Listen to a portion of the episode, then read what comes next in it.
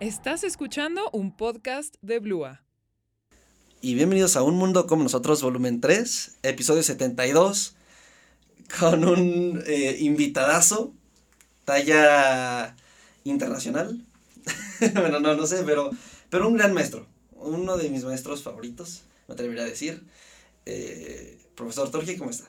Hola, ¿qué tal? ¿Qué tal, Jorge? Muchas gracias por la invitación. Si quieres puedo hacer voz aterciopelada, así como, ¿qué tal? Buenas, muy buenas tardes a todos. Para hacer más interesante lo que digan. Pero muchas gracias la, por, la, por la invitación. No tengo idea de qué va a ocurrir, ¿no? No sé cómo funciona la dinámica. Así que, pues muy contento de estar acá. Ay, qué bueno. No, y este, igual estoy muy, muy emocionado y muy contento de que tuviera la oportunidad el tiempo, si hiciera el tiempo para estar aquí. Este, está bien que se de usted, de tú. Bueno, yo me llamo Juan Cristóbal. no puedes decir Juan, Juan Cristóbal, si quieres, si no te sientes muy cómodo, profesor, este, maestro, no sé. Pero yo me llamo Juan Cristóbal, puedes decirme Juan Cristóbal. Ok, Juan Cristóbal. O, bueno, está muy largo, ok, Juan. Juan. Decirme Juan. Profe, Juan. es lo, ambos mundos, ¿no? Lo que tú quieras, como te sientas cómodo. Ok, le hablaré de tú, ¿está bien? Me, me, tutearás. Ajá. Sí, adelante. Sí, claro. ok, ok, gracias. es, que, es que siempre desde, desde chiquito mi papá me dijo, o sea, a los mayores es con respeto y más a los profesores porque son los que tienen la autoridad y son los, los, eh, los que tienen el poder en ese momento, o sea, por decirlo, son los que mandan, pues si un profe te dice algo es eso y bye, en el aula empezaste la discusión súper fuerte, ¿no? Porque es como los profesores no, no, mandamos, solamente tenemos un rol distinto del de los alumnos, ¿no? Es un rol distinto, no somos ni mejores, ni superiores, ni nada de eso. Tenemos un camino avanzado, un poco más que el de los alumnos. Sí. Pero, por otro lado, no mandamos, eh, solamente guiamos en todo caso, ¿no? O al menos me gusta verlo de esa manera. Por ejemplo, el teclo le, le, dice que son facilitadores. Sí. Em, em, el paradigma de educación ha ido cambiando. Entonces, antes nosotros éramos quienes proveíamos la información a los alumnos, les, los llenábamos de datos, y ahora eso ha quedado un poco en desuso por todas las eh, herramientas digitales de tecnologías informáticas que hay, entonces tú puedes buscarlo en la red y, y, saber por ti mismo qué es lo que está ocurriendo. Sin embargo, te puedes perder, entonces el rol del profesor es básicamente facilitar, ¿no? guiar la búsqueda o guiar el conocimiento, porque ustedes, lo que hacemos un poco en clase probablemente a veces, ¿no? Es decir, ustedes ya tienen ese documento, pueden leerlo solo y lo que no entiendas, pues quizá para eso está la figura del profesor. Ok. Eh, y usted lo, bueno, tú lo ves así. ¿Tú, tú, tú estás de acuerdo con eso? ¿A ti te hubiera gustado que cuando a ti te dieron clases fuera así? ¿O, o cómo te gustaría? Para ti, ¿cuál es una clase ideal? ¿Cómo deberían ser los roles, todo este rollo? Ok, como profesor, como alumno, eh, es probable que ahora voy a contestar lo primero que viene a la mente. No recuerdo tampoco como clases extraordinarias, me imagino que las tuve, o sea, me imagino que tuve grandes clases y, y por supuesto tuve grandes profesores, pero no, como alumno me acuerdo que el protagonista del aprendizaje era yo. Entonces, si yo tenía, o sea, si me ayudaba la persona que estaba dando la clase, genial. Si no me ayudaba la persona que estaba, yo tenía que ser quien pues tenía que tomar las riendas, entonces iba a la biblioteca y leía un libro, o me preparaba de otra manera, o trabajaba con alumnos. Eso, eso creo que ah, lo que puedo decir ahora. Probablemente hace, cuando era alumno te podría contestar que sí, me encantó esta clase o la otra, ¿no?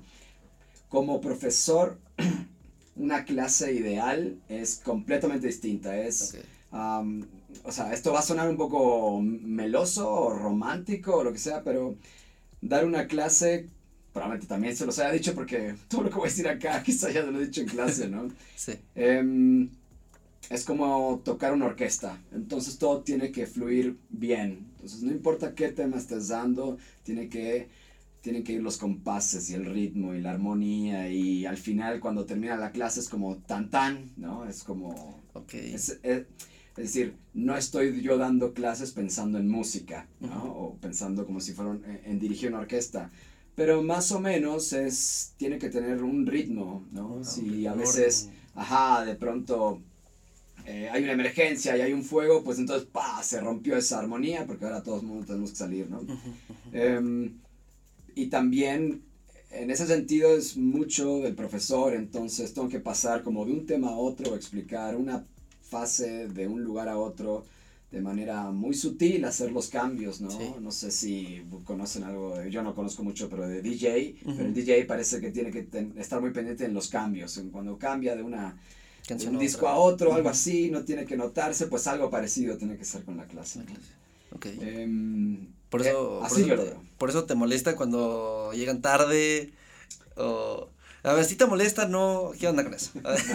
Porque, o sea, en contexto, este, eres mucho de...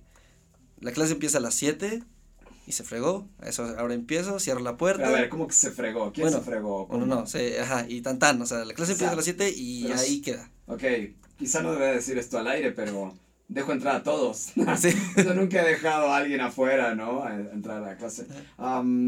Eh, No, pero luego es como de... Llega temprano o te doy de baja, ¿no? O algo así. No, por ejemplo, doy de baja, sí, o intento dar de Sí. baja, ya sabes que el conflicto, ¿no?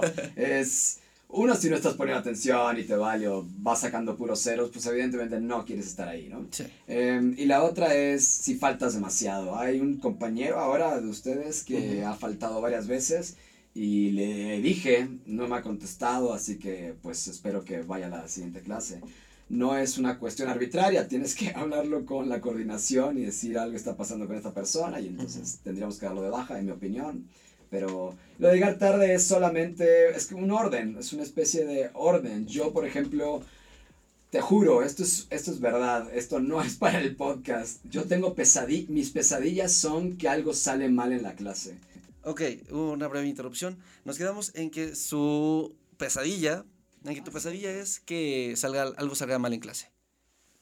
No, supongo que, o sea, en la vida, o sea, una vez que me despierto, no me preocupa tanto eso, pero imagino que inconscientemente sí es, eh, no, por ejemplo, no tener preparada una clase o llegar a ver qué invento, eso es, es como muy, eh, como muy grave, pero grave para mí, probablemente en- a ustedes probablemente les, no sé, a un alumno si me dijeran, oigan, hoy, hoy no les voy a dar tema, entonces bueno, ok, no me importa, pero a un profesor, o para mí es algo muy, muy, muy malo, o sea, muy estresante, pues. ¿Por qué?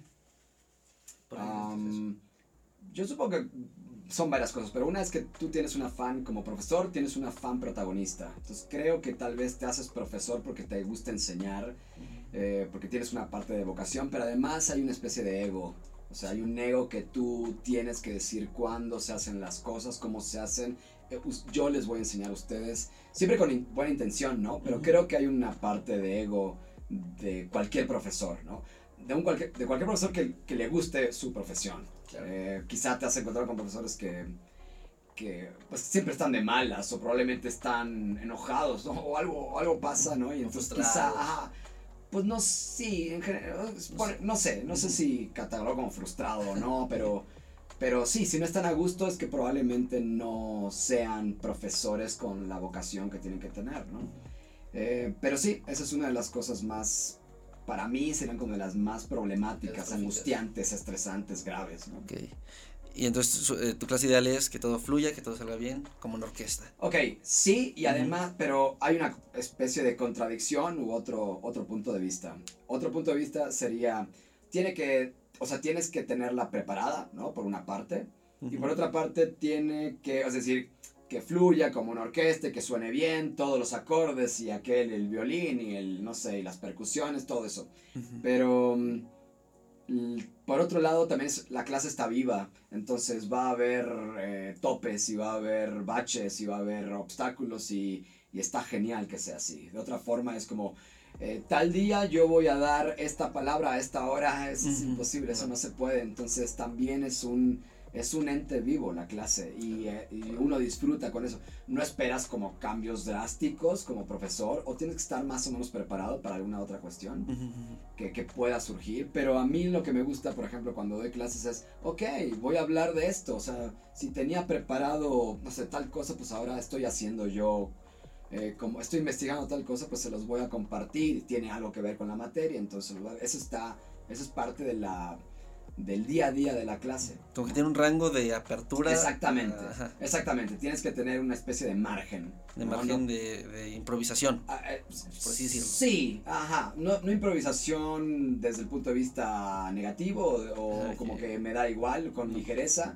sino improvisación de más o menos el mismo tema, pero... Em, pero de pronto no lo tenías planeado, ¿no? Y ellos tampoco lo tenían planeado y, y, y adelante, o sea, si es algo que nutre a la clase, hay que, hay que hacerlo. Y, los chismecitos de repente así entre clases, entre tema a otro tema. ¿Chismes? Ajá.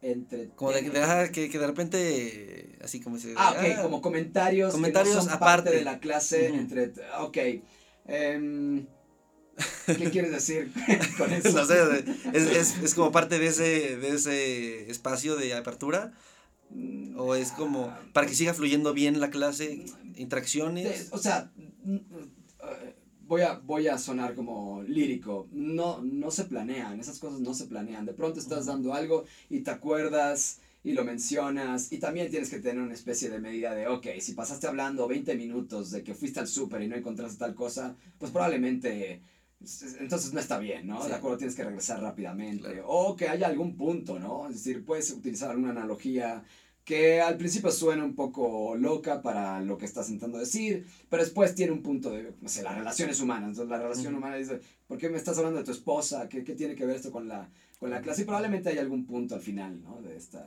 de esta historia. Em, entonces sí, esas los chismes no son, digamos son anécdotas, ah, ¿no? Eh, yo no vería chismes, es que, oigan, escuchen eh, lo que pasó ayer, ¿no?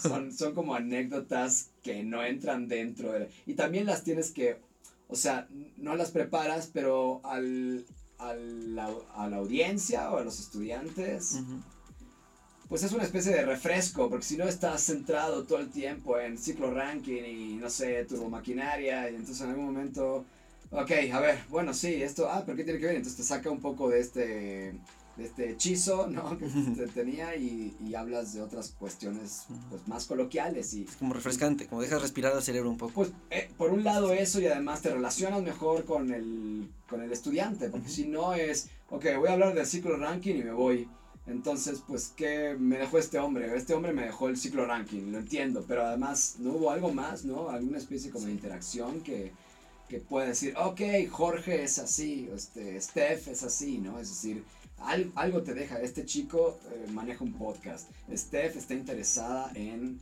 usar los controles de, de la radio. Es decir, eh, vas sabiendo algo de la gente, esas son relaciones humanas y al final eh, estás un poco en, este, en esta vertiente, la de las relaciones humanas. Digo, igual es como, por ejemplo, mis mejores profesores no son los que me han, no son con los que he sacado 10. O sea, para mí, pon tú, sí he sacado 10 y, y, este, y sí he entendido muy, muy bien el tema, pero no por eso voy a decir, ah, es un gran profesor. No tanto. Tiene que haber cierta interacción, tiene que haber ciertos recuerdos, te tiene que dejar algo aparte siento yo, no, no como forzoso, pero sí veo que mis mejores profesores o los que más quiero, más aprecio, son los que siempre te, te han dejado algo aparte de la clase, ¿no? Ok, está bien. Creo. está bien, yo, de nuevo, como alumno no me acuerdo, o sea, me acuerdo un poco y podría decirte que estoy de acuerdo con, con eso. Yo te diría incluso que con quien tengo más relación ahora, que es mi asesor de tesis de licenciatura, tesis de maestría y tesis de doctorado, ¿no? El doctor Jaime Cervantes de Gortari. Él, él no me dio la mejor clase, o sea, fue una clase, todavía me acuerdo, transferencia de calor se llamaba. Era, o sea, Perdón si estás escuchando esto, Jaime, ¿no? Pero no era un profesor que digas, este, wow, me cambió. La clase no era particularmente extraordinaria, es lo que quiero decir, ¿no? Em, sin embargo, cuando te reúnes y hablabas con él de otras cosas, ¿no? Por ejemplo, él me dijo, oye, pues está lo del destilador solar, que son las cosas que yo hice de licenciatura y después de maestría, enfriamiento electrónico, celdas de combustible, eh, y, otras cosas, es como, ok, eh, eh, con esta persona quiero trabajar. Esa es básicamente la, la, idea. Y la clase fue ni fu ni fa. Entonces, pues te encuentras a gente en la vida como de, de esta manera, ¿no? Es de la academia, no me dio una gran clase, de todas formas, quiero seguir trabajando con él, ¿no? Porque es una gran persona. Independientemente de la clase o... Y es... em, o sea, parece que estoy dudando y esto suena feo, ¿no? Pero em, cuando creces, ¿no? Empiezas a ver los errores en las otras personas. Quizá te pasa con tus papás. ¿no? Que antes tus papás eran, Eran tus perfectos, ídolos, sí. perfectos. Y después, entonces yo, por ejemplo, a Jaime le, le, le hallo muchos, muchas falencias, ¿no? Eh, Él las puede ver en mí todo el tiempo, obviamente, ¿no? Pero, eh, pero te diría que aún con eso es una extraordinaria persona. O sea, con todas sus fallas, ¿no? Pues como cualquiera, ¿no? Evidentemente, ¿no? Pero sí que es una extraordinaria persona, así es. Ok. Pero, ajá, entonces no es tanto como no te vas al cafecito con él. O es solo como relación estricta de trabajo, de tesis. O si es como Cuando- de... Mira, cuando sales un poco de la universidad, ¿no? Entonces vas a tomar cafés para hablar de proyectos, Sí. o sea, para hablar de cuestiones académicas. Ahora tú, o no lo sé, ¿no? Pero tú vas a tomar un café porque quieres pasar tiempo con tus amigos o, o hablar de la radio o preparar algo de la radio, o, no sé. Entonces hay cosas un poquito menos profesionales, quizá, ¿no? En, tu, en, en- en tu vida. y hay, y hay más profesionales o más, más de las partes académicas. Pero cuando sales de la escuela, entonces te reúnes con gente que te da que te da un valor, o sea, que te da bastante más valor, ¿no? Y la gente que no te da tanto valor o con la que te, la pasas súper bien hace mucho tiempo, pues ya probablemente no encuentras ese mismo valor porque ya es otra etapa de tu vida, ¿no? Ahora quieres enriquecerte de otra manera, ¿no? ¿Estás dudando ahora si ir a tomar café con las personas con las cuales antes tomabas café? No, estoy dando de que eh, saliendo de la universidad, los lugares que normalmente veía de una forma van a cambiar, ¿no? Por ejemplo, Por ejemplo, el café. Antes, o sea, ahorita es como veo un café y digo, ah, voy a ir un día con, con mi novia o algo así. Y ahora es como de, ah, miren, ese café podría traer a estos ejecutivos o no, no sé, ¿no? Como que empiezas a verlo de otras formas, de otras perspectivas, con otros lentes, las y, cosas. y probablemente creo que ahora las nuevas generaciones ya empiezan a pensar en eso desde antes, como ya el cuarto semestre, quinto semestre, ya hay chicos como trabajando o haciendo cosas más serias. Yo no recuerdo eso, yo, o no sé si viví una adolescencia tardía, a los 20, 21 años, ¿no? Y lo que quería era jugar fútbol y, y era, estaba en una etapa bohemia y leía muchos libros de, de poesía y, no sé, muy- estaba... Muy artístico. eh, sí, es, eh, siempre me gustó leer, ¿no? Pero aparte, pues leía eh, eh, cosas que no pensaba que iba a leer, porque siempre me gustó leer, qué sé yo, ficción o novelas o algo así, y de pronto estaba leyendo poesía, cosa que no hubiera pensado antes. Pero también es una especie de. del el signo de los tiempos. Entonces estaba yo en un momento en el cual estaba muy bohemio, ¿no? Probablemente no es lo mejor, ¿no? Porque también tienes que, ok, tienes que terminar y entonces no terminas. Tienes que firmarte con algo, ¿no? Exactamente, tienes que, no todo puede, o, o bueno, en mi, en opinión, no todo puede ser lírico y, y bohemio y vamos acá y vamos allá y hablemos de, no sé, hablamos de, de las flores de, del mal de Baudelaire y qué sé yo, y de los poetas malditos, de- en fin, con cosas, eh, era como un círculo literario pues que teníamos y hablábamos esas cosas y ya después pues vas cambiando, ¿no? Entonces creo que ahora las nuevas generaciones son, o los que yo he visto aquí en el TEC, ¿no? Que desde muy temprana edad eh, de la carrera ya tienen ideas muy avanzadas de qué es lo que quieren, con quién quieren hacerlo. eh, y aparte tienen muchos mecanismos. En la UNAM, o cuando a mí me tocó, no teníamos demasiados, o quizá no buscaba yo los mecanismos necesarios para, qué sé yo, para trabajar aquí o para trabajar allá. No me interesaba sino hasta el final de la carrera. Ujú, claro. Pero, y por ejemplo, ¿tú, tú sí recomiendas trabajar a los, al cuarto semestre? Ok, yo no, semestre? yo no recomendaría, pero la, es una razón muy tonta. La razón es porque probablemente te empiece a ir bien en el trabajo Ujú, y dejes la escuela. O no la dejes la escuela, pero se, no sobre tu prioridad. ujú. Y está bien. Si no es tu prioridad la escuela, adelante. Hay un camino en el cual nadie te exige que termine- tienes que terminar la universidad. Eh, es lo tradicional y lo tradicional no significa que sea bueno o malo, solamente es un camino típico, ¿no? La, la universidad. Yo se la recomendaría a mi hija, o sea, yo le diría que tiene que, es más, casi que la forzaría a estudiar la universidad. Pero no es, la, un, no es el único camino. Si decide irse a hacer otra cosa, adelante, ¿no? Entonces, cuando empieza a trabajar, eh, empiezan a haber otros deseos, ¿no? Empieza a haber dinero de por medio, empieza a haber eh, relaciones más adultas de por medio, eh, interacciones diferentes que llaman poderosamente la atención Sí. y quizá dejes el camino de la escuela, lo cual, bueno, está bien, pero yo no lo recomendaría. Ahora, si se te da la oportunidad de trabajar en un gran lugar y además compaginarlo con la universidad, ok, está muy bien. También no diría no lo hagas, ok. Si es una gran oportunidad, una gran empresa que te va a permitir desarrollarte, pues adelante, ¿no?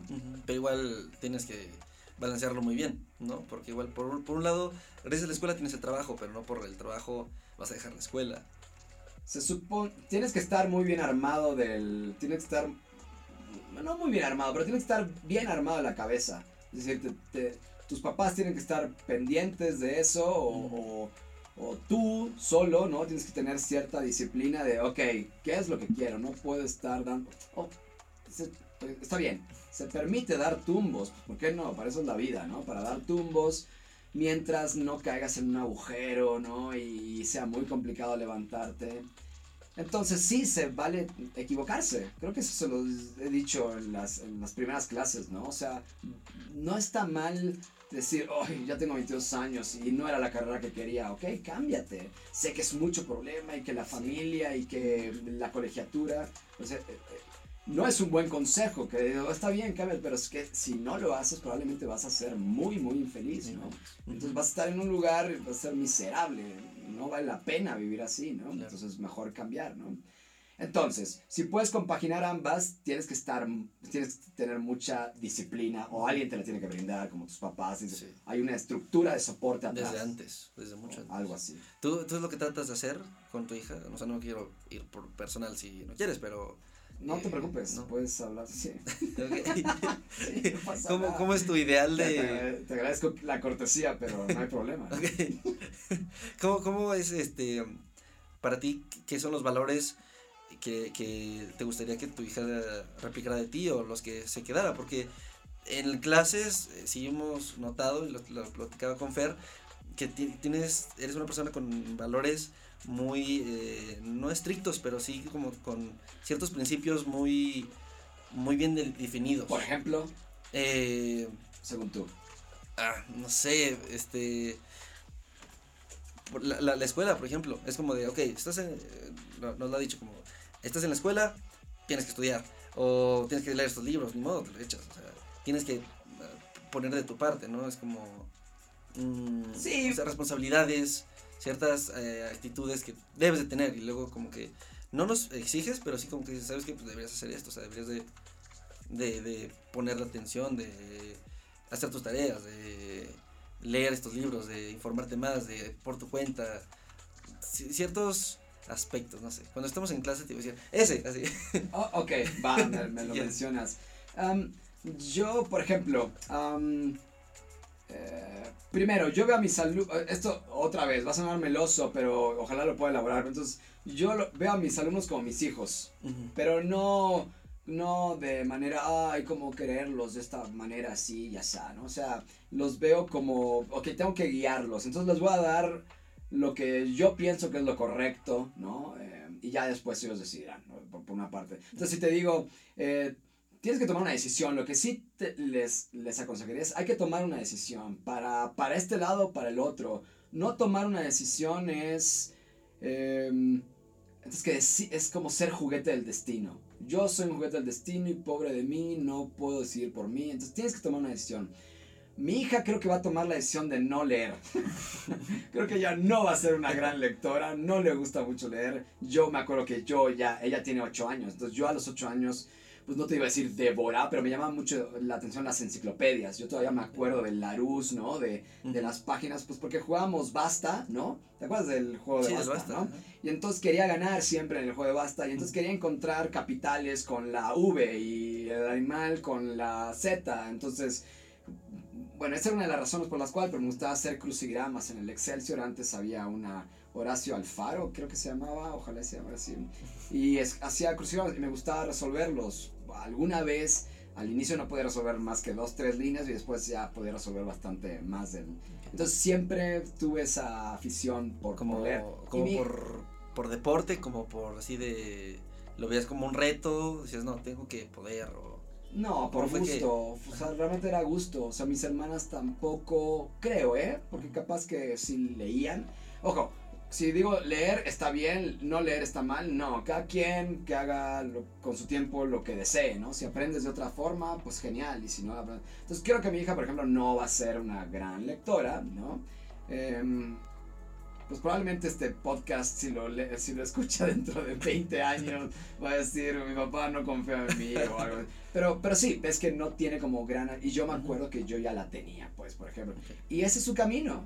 Y su camino es, bueno, interesarse por otras cosas o, o bailar, porque le gusta mucho bailar o algo por el estilo. Pues adelante, no, no voy a estar yo, no, tienes que leer esta enciclopedia o algo por el estilo. Me gustaría, sí, pero si no es su camino, adelante, ¿no? No tiene por qué ser el camino de los, de los demás. Yo adoro leer. A ver, entonces si puedo dejar un mensaje aquí en el podcast es, em, suge- suge- sugiero, mi opinión es que tienes que leer eh, lo que dice, por ejemplo, Stephen King, que escribe mucho, pues Ujú. obviamente por cuestiones Pues sí. comerciales, ¿no? Pero el- la persona que no lee, ¿no? Vive su vida y se muere. Listo. Y la persona que lee vive mil vidas y después se muere. Ujú. Entonces, como, no sé si, es- eh, creo que estábamos en la clase, creo que sí fue en la clase, no sé si fue con ustedes, pero estaba haciendo algo y les dije, ah, pues es que estos, esta, eh, estos dos flujos se bifurcan. Y dije, ah, como los Ajá, jardines, los ah, jardines ah, bifurcan. eh, sendero, ay Dios mío, ya ni me acuerdo, El jardín de sendero, senderos eh. que se bifurcan, de Borges, ¿no? Y entonces, pues claro, no es que haya yo vivido eh, en ese libro ni nada por el estilo, pero te acuerdas y te trae cosas que... Pues también lo puede ser un video de YouTube, ¿no? Que te trae cosas o como los aromas te traen memorias y... Bueno, pues así me traen a mí, este... ¿Los libros? eh, recuerdos, los libros, ¿no? Me, me nutren de esa, de esa manera. Sí, es como enriquecer a tu mente y tienes más herramientas con las que puedes vivir tu día a día. Yo te forma. diría que sí, pero suena un poco altanero o, como ponerme en un pedestal. Probablemente, pues hay gente que no ale, hay analfabetas que son increíblemente inteligentes, sabios. eh, así que, pues bueno, eso es una herramienta que a mí me gustó mucho, ¿no? Pero no es la única manera. Y, y por ejemplo, tú que has visto, bueno, no sé cuánto, de hecho, era una pregunta, ¿cuánto tiempo llevas trabajando como maestro? Ok, yo, eh, no sé, a ver, em, no sé, tengo 45 años, yo tengo 45 años, ¿se, ¿se nota? No, No, no se iba a decir nota. como 30 y algo. Por ejemplo, creo que Samuel tiene 37, yo cuando me enteré dije, "Oh, estoy viejo. y sí, es cierto, estoy Órale. con la edad que, que, que tengo, ¿no? Em, Ok. Yo me enteré muy pronto que quería, que no quería hacer eh, trabajo de oficina. Supe muy rápido ¿Por qué no? a la salida de la carrera que no quería. Am, Viste que no te hallas ahí, es decir, lo, yo estuve de becario en una empresa que se llamaba, todavía se llama Celmec, Ujú. que vendía calderas. Y la gente ahí era a- bien, a todo dar, pero te das cuenta que no es tu... No sé si les compartí esto, no- es, no es que sea súper íntimo, ¿no? Pero en esa época yo te... Me daban ataques de pánico. Sea, a mí me dan como una especie de ataques de pánico en esa época. No sabía bien por qué, no sabía si era por esto o por lo otro. Pensaba que era una cuestión como, no sé, que va a pasar o algo, algo por el estilo. Pues de alguna manera este, estaba relacionada con el disgusto o el no gusto de estar trabajando o de estar yendo a un lugar en el cual no estaba mal, estaba aprendiendo algo, pero no, o sea, no, no estaba con la gente con la que quería estar, no estaba haciendo lo que me gustaba hacer. No te llenaba. Sí, diría eso, ¿no? O sea, podría haberme quedado ahí 40 años de mi vida, quizá, pero no era lo, o sea, probablemente no era lo mío. Ujú. También trabajé en una, por esas épocas, no me acuerdo cuál fue antes o después, pero me metí a trabajar en una empresa. Estoy, si, me, si me llevo mucho tiempo, me, me avisan. No, hombre. Si hay que cortar por lo de la memoria, este, Sí, aquí estoy viendo si, si ya se cortó la memoria, pero Todo bien. Este, bueno, no sé, y aparte tú eres el que trae el, guion y me dices esto. Pero el, el caso es que tra- eh, también trabajé en una empresa que se dedicaba a vender maquinaria para papelera. Ah, pues ustedes tuvieron el, El resto de la, de la, de la- del papel. Entonces, algo de la industria del papel, pues conocen. Esta empresa está completamente dedicada a vender eh, herramienta para papeleras. Y es una herramienta muy... son máquinas muy especializadas. Requieres manejar grandes cantidades de volumen, pero con el grosor de un cabello y entonces, este, como la fotocopiadora, ¿viste? Sí. Uy, ya no sirve el rodillo y entonces lo empieza a sacar mal. Algo parecido, pero con grandes volúmenes y aparte continuo, ¿no? Porque la fotocopiadora ahí termina. Esto es como, bueno, no sé, eh, mecanismo de relojería fina, Sí. en, en algunos casos, ¿no? Bueno, el caso es que estaba yendo para allá, sonaba muy bien, me gustaba y me corrieron. O sea, me corrieron de la. de. O sea, creo que estuve, estuve una semana. Estuve una semana y como que estaba en prueba. Y al final me dijeron, estaba, estaba, supongo que todavía está en Polanco, en eh, esta empresa. Era una oficina súper pequeñita, trabajaban 5 o 10 personas ahí, ¿no? Y estuve, no sé, sí, sí, una semana y a la semana me dicen, este, te vamos a finiquitar la semana, ¿no? Porque, pues, eh, lo que me dijeron fuera, fue que eres, eres inmaduro y no puedes trabajar bajo presión, ¿no? Wow. Y yo, y yo dije, ok, pero ¿cómo, o sea, ¿cómo saben, no? Y, y todo salió por los, ah, eh, por los em, psicométricos. Entonces yo hice dos psicométricos, uno para entrar y otro que me mandaron. Yo dije, ya, ya empezaba a sonar como extraño, ¿no? Dije, ok, dos psicométricos, pues a ver qué onda. Entonces me corrieron y entonces llegué a casa, yo todavía eh, vivía, no sé, 20, 22, 24, 25, no me acuerdo cuán- qué edad tenía, ¿no? Ujú. Em, mi papá estaba en Veracruz, le hablé mal, ¿no? Y le dije, oye, me corrieron y mi papá todo dar, este, bueno, tranquilo, ¿no? Vamos a ver qué, qué, qué pasa. Y les, mi mamá es psicóloga, ¿todo bien? Ok, este, mi mamá es psicóloga y le dije, viste, yo quería hacer trampa en los psicométricos. O sea, yo dije, ok, entonces me corrieron por el psicométrico, entonces quiero hacer trampa, quiero saber si al arbolito tengo que dibujarle manzanas o peras o ponerle piso, ¿viste estas cosas Sí. que no sabes qué te están midiendo? Pero quieres Eh, estar preparado. Ajá, pero quería como tener, pues sí, de, de inmaduro. Yo quería, ay ya, dime las respuestas de un psicométrico, ¿no? Y no hay respuestas en un psicométrico. Entonces mi mamá me recomendó una psicóloga clínica, fui con ella. Y, y yo pensaba que iba a ir a hablar de cosas de la chamba, o sea, de cómo puedo no dar la impresión de ser inseguro y no trabajar bajo presión, es decir, de qué manera lo, lo puedo hacer. Y al final, o sea, ella me hizo unos, unos estudios y me dice, mira, eh, cuando tú respondes tal cosa, dice, yo pienso que mi familia es, ¿no? Y entonces yo daba respuestas muy duras. Me dice, esta cosa se marca, por ejemplo, esta, esta respuesta que es muy dura, muy contundente o muy... es un 4, por ejemplo. Y una respuesta leve, yo pienso que mi familia es eh, sencilla. Eso hubiera sido como un 1. Pero yo digo que mi familia es, no sé, la odio. No, no, no puse eso, ¿no? Pero si pones que, que la odias es como algo muy fuerte. Es decir, algo está pasando ahí. Es, es como...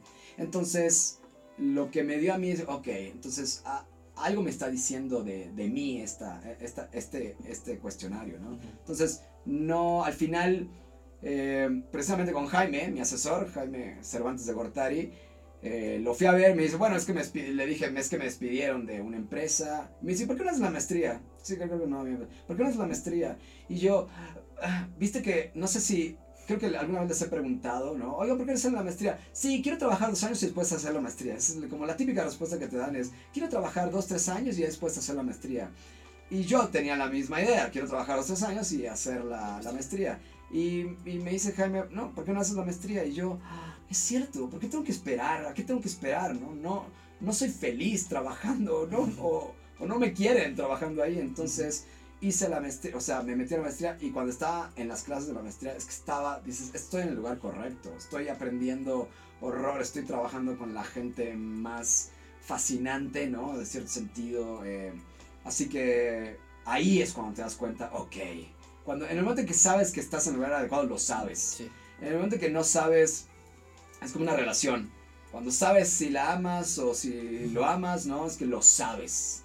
No, no, no estás como, "Mm, puede ser, no sé, es como que es, es una Sí, cuestión Si lo dudas, ahí como, no. exactamente, como muy, muy cierta, ¿no?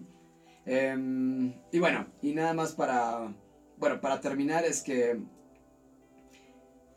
cuando haces la maestría tienes que, tienes que dar clases o te dicen, oye, no nos puedes apoyar dando clases en el laboratorio. ¿En serio? Y entonces, o sea, no tienes que, Ah, pero no, pero ahí como en la comunidad es, oye, pues quieres dar como unas horas de laboratorio y yo empecé dando clases de laboratorio en la UNAM, ¿no? De fluidos.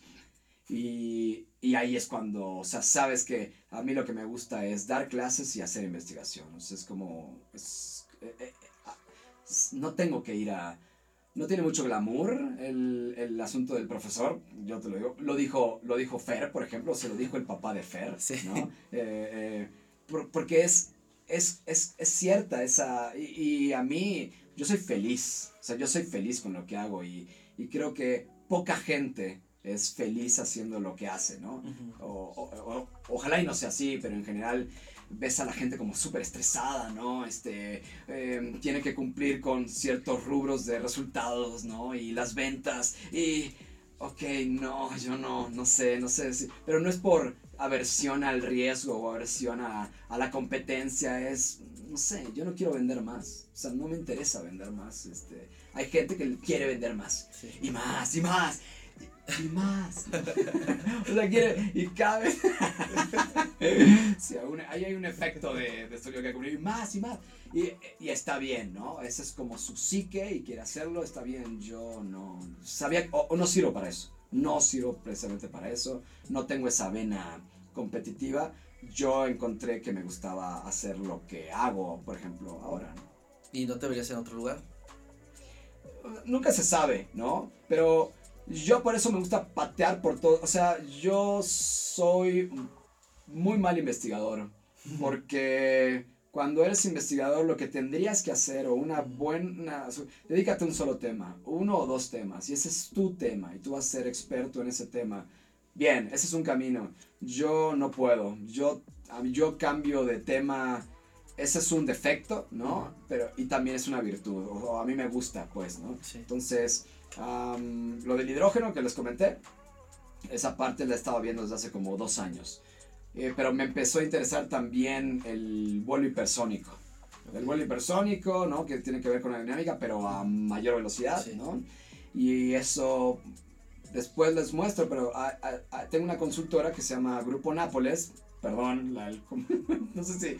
Bueno, lo pueden quitar, ¿eh? No, no importa. ¿no? No, no, sí se Eh, puede decir ah, ok. Sí. Bueno, no es una marca muy grande, no te preocupes. o Sí. sea, tampoco. Sí, no. está- pero creo que, no sé si Rodrigo me preguntó, oye, ¿tú te dedicas a la consultoría? Ok, esa es la consultora, ¿no? Rodrigo me preguntó en algún momento.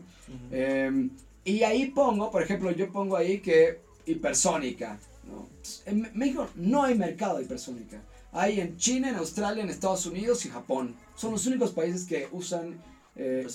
Ajá, que ven el vuelo hipersónico. Son los que pueden tirar vehículos espaciales y que regresen. Y cuando regresan es que se enfrentan a estas cuestiones de altas temperaturas, altas velocidades. O sea, y eso en México, en México tenemos una academia, ¿no? Espacial, ¿sí? Que está ahora haciendo un esfuerzo para, están con, ahora supongo que con los ALCE, nanosatélites, ¿no? Ah, no. Ah, Era un grupo de ALCE con Argentina, creo. Pues debe haber varios proyectos como ahí, ahí en vista, pero hay una academia formal de, de- en Querétaro están, ves que está la industria automotriz en Sí. Querétaro, además están como desviándose a la parte aeroespacial, entonces quieren Wow. fortalecer la automotriz y además hacer partes para cuestiones a- eh, aeronáutica y, aer- y aeroespacial, así como buscar otros mercados, ¿no? Lo cual está muy bien. Sí. Pero es manufactura. No es, no vas a diseñar tu, un avión que vuele a 10 veces la velocidad del sonido en la atmósfera. Eso solamente a muy pocos países. Porque estás túneles de viento muy avanzados. Entonces, bueno, yo estudio o yo eh, ofrezco consultoría los temas que a mí me gustan.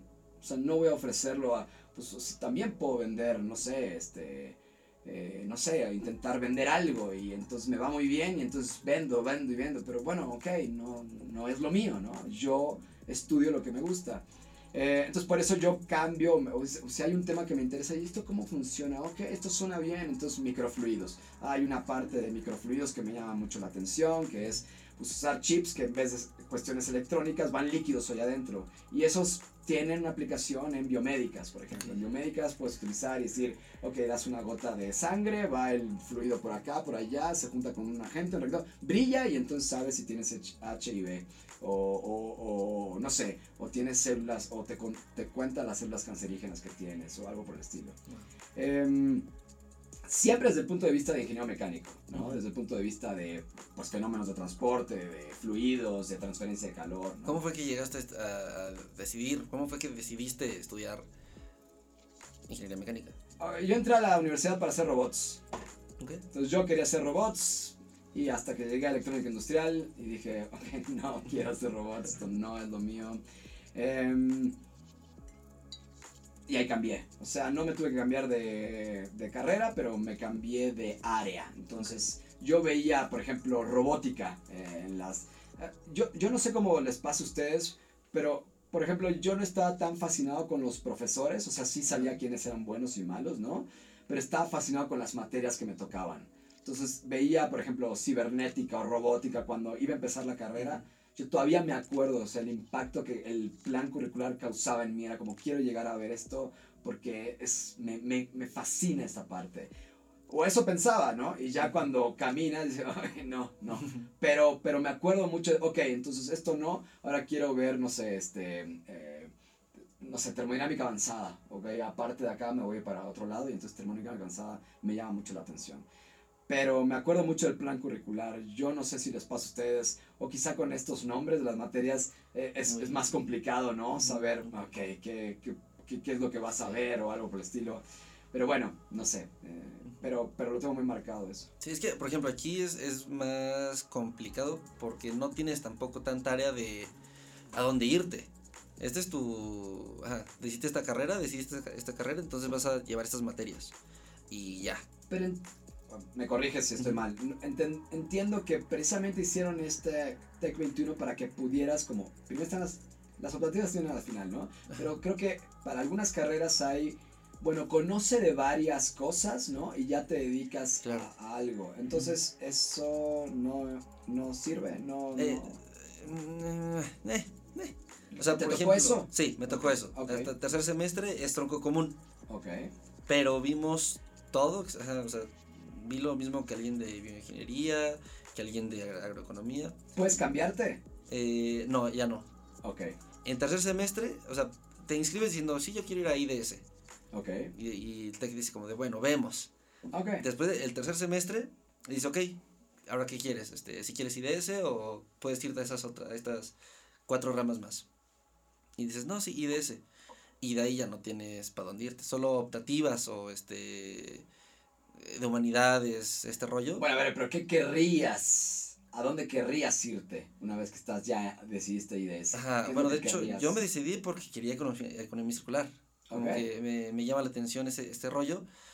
Pero para eso tengo que, tengo que pasar termodinámica, tengo que pasar CFE, tengo que pasar aplicación de la energía, edificios LEED, que están muy cool. Y eso es gracias también a los profesores. Porque también hay profesores que me han enseñado. De hecho, me tocó porque este, estuve en Querétaro y ahí tuve materias que reprobé.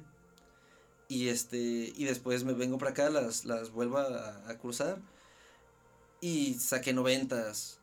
Entonces también tiene que ver parte del profesor. O sea, reprobé química y la neta es que no le entendía química. Llegué aquí y todo se me abrió. ¿No? Y el profesor es una joya también. Entonces, ciertas cosas dices, bueno, ya si me tocan estas materias que me apasionan o que no me pueden apasionar, pero el profesor también es un gran, eh, una gran variable. Que en Querétaro no te ayudaron, pues. En Querétaro No no, bueno, era en toda línea y aparte, Ok. eh, este, no, no le, no le capté a los profesores, simplemente no, No hubo match. no hubo match. Entonces, son las cosas que digo, bueno, ya si me tocan estas materias, ojalá que sean profesores chidos. Siento yo que en el TEC, o por lo menos en mi carrera, vemos más a los profesores porque ellos son los que tienen como la llave para abrir esa puerta. Si no, es más trabajo tuyo tal vez. Entonces tal vez es más como por, por comodidad de, tú explícame, convence, enamórame, ¿no? Y si no tienes un profesor tan bueno, es como de, ok, yo tengo que ir buscando cómo eh, más, más información o enamorarme más de esta cosa, o si me gusta, pues seguirle con ese amor y esa fe, aunque no me esté gustando la clase. ¿Sientes que no hay suficiente parte de economía circular en la carrera? Es decir, Porque dices, tienes que pasar termodinámica, CFE, etcétera. Sí. ¿Sientes que no hay más como de esta parte que te gustaría? Eh, sí, tam- también no sé cómo podrían meterle más cosas. Este, digo, mercado de energía y todo está muy, muy interesante y tenía buenos profesores. No es mi rollo, no, no es que no me interesa, pero va, lo tomo. En cambio, con Lau, hombre, y el más feliz del mundo. Entonces, siento que debería haber un poco más de equilibrio. También Carlos nos ha dicho como de, y ven más energía, digo, yo elegí que vean más energía. Ah, No. ok. Ok, él dijo. Ajá, y yo, eh, pues bueno, está bien, confío en ti, Carlos. Y, y pueden hablar con él para, no, no, no para que cambie materias, porque ya están, pero quizá que les den otro punto de vista en, en ciertas materias, quizá, ok, bueno, el temario dice que hay que ver tal cosa, pero quizá se puede quitar algo del temario que no sea tan relevante y ver algo relacionado con la materia, pero que vaya para el lado, o sea, ambiental en vez de energía. Sí. No, no lo han hablado con él. No, no, no sé, no, ¿verdad? No. Pero igual, por ejemplo, tuberías, Bernoulli. Es algo que jamás me imaginé que hasta se estudiara o que se que hubiera como cálculos de vamos a calcular para que llegue bien a presión constante. Yo era como de, no, mañana, ponte una. Mañana nos toca eso. ¿Sí? Sí, mañana nos toca eso. Yo era como de, pues ponte una bomba buena y que suba al tinaco y ahí cuando quieras que baje por gravedad. Ah, ok, ¿No? entonces, claro, te está dando herramientas para que... Ajá, o sea, yo, bueno, eso yo pensaba antes. Y ahora cada que entra a un edificio es como de, ¿y cómo lle- llegará la luz? ¿Y ese tubo para qué será? Te, te, te ponen unos nuevos lentes. Y entonces está muy cool eso, porque empiezas a ver las cosas de otra forma y lo aplicas a tu vida, a tu día a día. Aunque no lo apliques como tal, pero lo ves en tu día a día. ¿No? Es como de, hmm, si quisiera poner ahí un grifo, Pero ¿qué tendría probablemente, que- entonces quizá te llama la atención. Porque si no te llama la atención es como, me importa un bledo la tubería aquí y en el salón. O sea, no, no es algo que me... Entonces quizá es una parte que dices, ah, ok, esto suena bien. Entonces, pues cuando yo diseñe edificios, pues no sé, ya sé Pero- dónde poner la, la tubería. la ¿no? tubería, ajá. Yo, a- a- yo me quedé como preocupado por lo que dijiste de que tú quisieras ver cosas más de, por ejemplo, economía circular, ¿no? O ecología. Entonces, Ujú. Em, mi sugerencia, o sea, no está, ya sé que no me preguntaste mi opinión, pero mi sugerencia sería, tienes que llevar cursos que estén relacionados, tienes que acercarte con la gente que sabe, ¿no? Con Laura y, oh, mira, en, en mi carrera no se ve tanto esto, ¿qué puedo hacer? ¿Dónde sí puedo verlo? Entonces, o libros, ¿no? Te echas libros de esto, o cursos en línea que puedas, pues quizá no pagar, ¿no? Para que no sea como un gasto muy fuerte o presencial, ¿no? Pero si es algo que te gusta, tienes que ir sobre ello. Claro. Tienes algunos, eh, ni modo, tienes que tomar sopa con plantas de ciclo combinado y ni modo, tienes que hacerlo.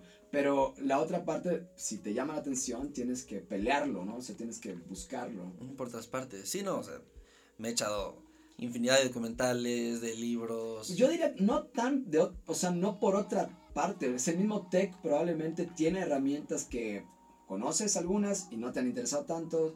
Y no conoces y quizá te llaman la atención, pero tus mismos profesores son tus herramientas, ¿no? Entonces, con Laura, lo, lo que puedes hacer es, Laura, háblame cómo hacer un análisis de ciclo de vida. O sea, quiero que me hagas desde el inicio hasta el final un análisis de ciclo de vida. Oye, estoy muy ocupado. Está bien, bueno, ¿cuándo tienes tiempo? Entonces, eh, no, y dice Laura, no, yo la verdad es que no sé. Ok, entonces, ¿quién sabe? Eh, bueno, quiero saber cómo se hace un análisis de ciclo de vida. Y estás aquí en el TEC y no te costó nada y, Y- bueno, solo te costó lo que, lo que está en el TEC, Pero, pero em, aparte de eso, a lo que voy es que tu primer punto de acercamiento, para que no te sientas tampoco que, nah, ok, esto no va a estar, ¿no? Son tus profesores, ¿no? Y quizá encuentres algo, mira, no sabía, pero esta persona me lo explicó bien, ¿no? Y son cosas que aprendes buscándolas. Y que no la vas a ver en ninguna materia, probablemente. Sí, Así son que- más Es cosa de pelear, ¿no? de buscarlo. que- de, ajá, Si te interesa, pues búscalo. Si no te lo dan en charola de plata como en las clases, pues lo buscas por, por otro medio, ¿no? Porque tienes dos opciones, decir, "Ugh, entonces, "Buah, eso fue lo que me tocó, otra vez, juguete del destino y no tengo de otra. y la otra es, no, está bien, voy a aprender mucho de esto, perfecto, quizá me lo están enseñando porque allá el mercado es más sobre esto que de esto, ¿ok? pero no quiero perderle pisada a esto, capaz. Y capaz que una vez que te enteras dices, la verdad es que no, es- no era tan cosa. Entonces todo está, está mejor lo de energía. Eso es a lo que los quiero llevar, pero, pero no, no tengo muchos adeptos. Bueno, sí hay algunos adeptos ya, pero pero- porque la carrera un poco te obliga como voltear hacia energía, ¿no? Quizá.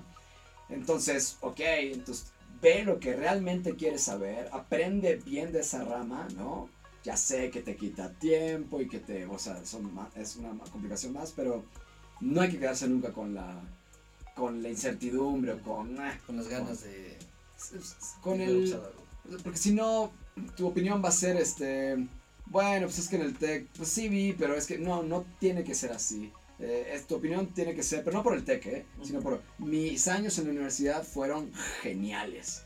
Fueron los mejores de mi vida. Es- eso es lo que tendrías que hacer. Entonces depende de ti que eso ocurra. Entonces voy a ver de esto, voy a aprender de esto, voy a aprender lo otro, voy a bailar danza, porque hay unos espacios para bailar, voy a bailar, voy a hacer radio, etcétera porque son los mejores años de mi vida. Eh, Y cuando, para mí la universidad fueron de los mejores años de mi vida. Así, ida y vuelta, arriba y abajo, etcétera, los mejores años de mi vida. Que me perdone mi, mi hija. Son otras etapas, ¿no? Pero yo, yo recuerdo la universidad con, con mucho gusto, puesto. Y ustedes tendrían que hacer exactamente lo mismo.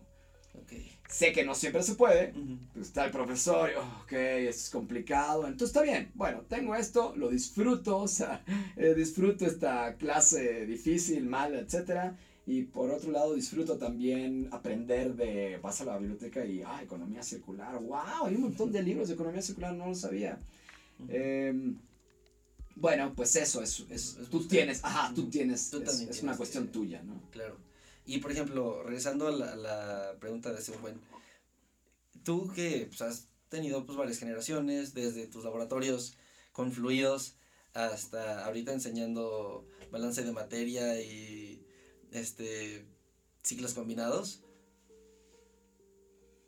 ¿Qué, qué has visto en los alumnos que has tenido, en todos los alumnos que has tenido? ¿Cuáles son los que más destacaron? ¿Por qué destacaron? ¿Y cuál, cómo crees que debería ser un alumno? De, en todo lo que has visto. A ver, em, mi o sea, no, no, si no contesto me avisas y me repites la pregunta, ¿no? Pero a mí, lo primero que quiero decir es que para mí todos los alumnos me parecen absolutamente iguales. En donde sea que haya dado clase, ¿no? Todos los alumnos son exactamente iguales. Es decir, eh, un salón hay muy buenos, malos y el promedio. O sea, e- eso es básicamente la, la, la norma, ¿no? En general es, es, es así. Em, ¿Cómo debería ser un alumno? Es, un alumno tiene que ser curioso. O sea, un alumno tiene que ser curioso y de preferencia extrovertido, lo suficientemente extrovertido para preguntar. O un alumno curioso y ensimismado, yo era un poco así, entonces quizás se está perdiendo de algo, quizá, Ujú. quizá está ganando otras cosas, bueno, entonces podría, tendría que ser así. Pero un, o sea, yo diría, un alumno tendría que estar fascinado con su plan curricular. es como estaba yo. O sea, tendría que ver esa materia y esta y esos profesores y decir, wow, no puedo creer que voy a saber esto o, que voy a aprender de esto. Por no, probablemente es la peor de todas las clases, pero se ve desde ahora genial. ¿no? Entonces, eso es, eh, esa, esa capacidad de asombro la tiene que tener siempre. Es, es la cualidad de. Cualquier persona, ni siquiera de un alumno. Cualquier persona tienes que tener siempre capacidad de asombro. Wow, porque si no es como, ok, ya lo vi. sí. Cuando creces vas perdiendo la capacidad de asombro y no debería ser así. Es que de hecho también, que también lo decías que te debería dar como emoción, ¿no? Este, aprender cosas. Lo dices en clase. Bueno, un poco lo decía, lo digo en broma, ¿no? O sea, tampoco es como, ok, ahora sé despejar, uh, ¿no? Pero, pero sí deberías de atesorar el hecho de que ahora sabes despejar porque lo vas a volver a utilizar y después, después va a ser como, ah, eh, va a llegar un momento en donde "Ugh, hay que despejar, pero lo sabes hacer tan bien que ya no lo atesoras, ¿no? Em, entonces, sí, la idea sería que vivieras como el milagro del aprendizaje. Ok, ahora puestos más prácticos, bueno, pues hay cosas que valen más la pena que, que otras, ¿no?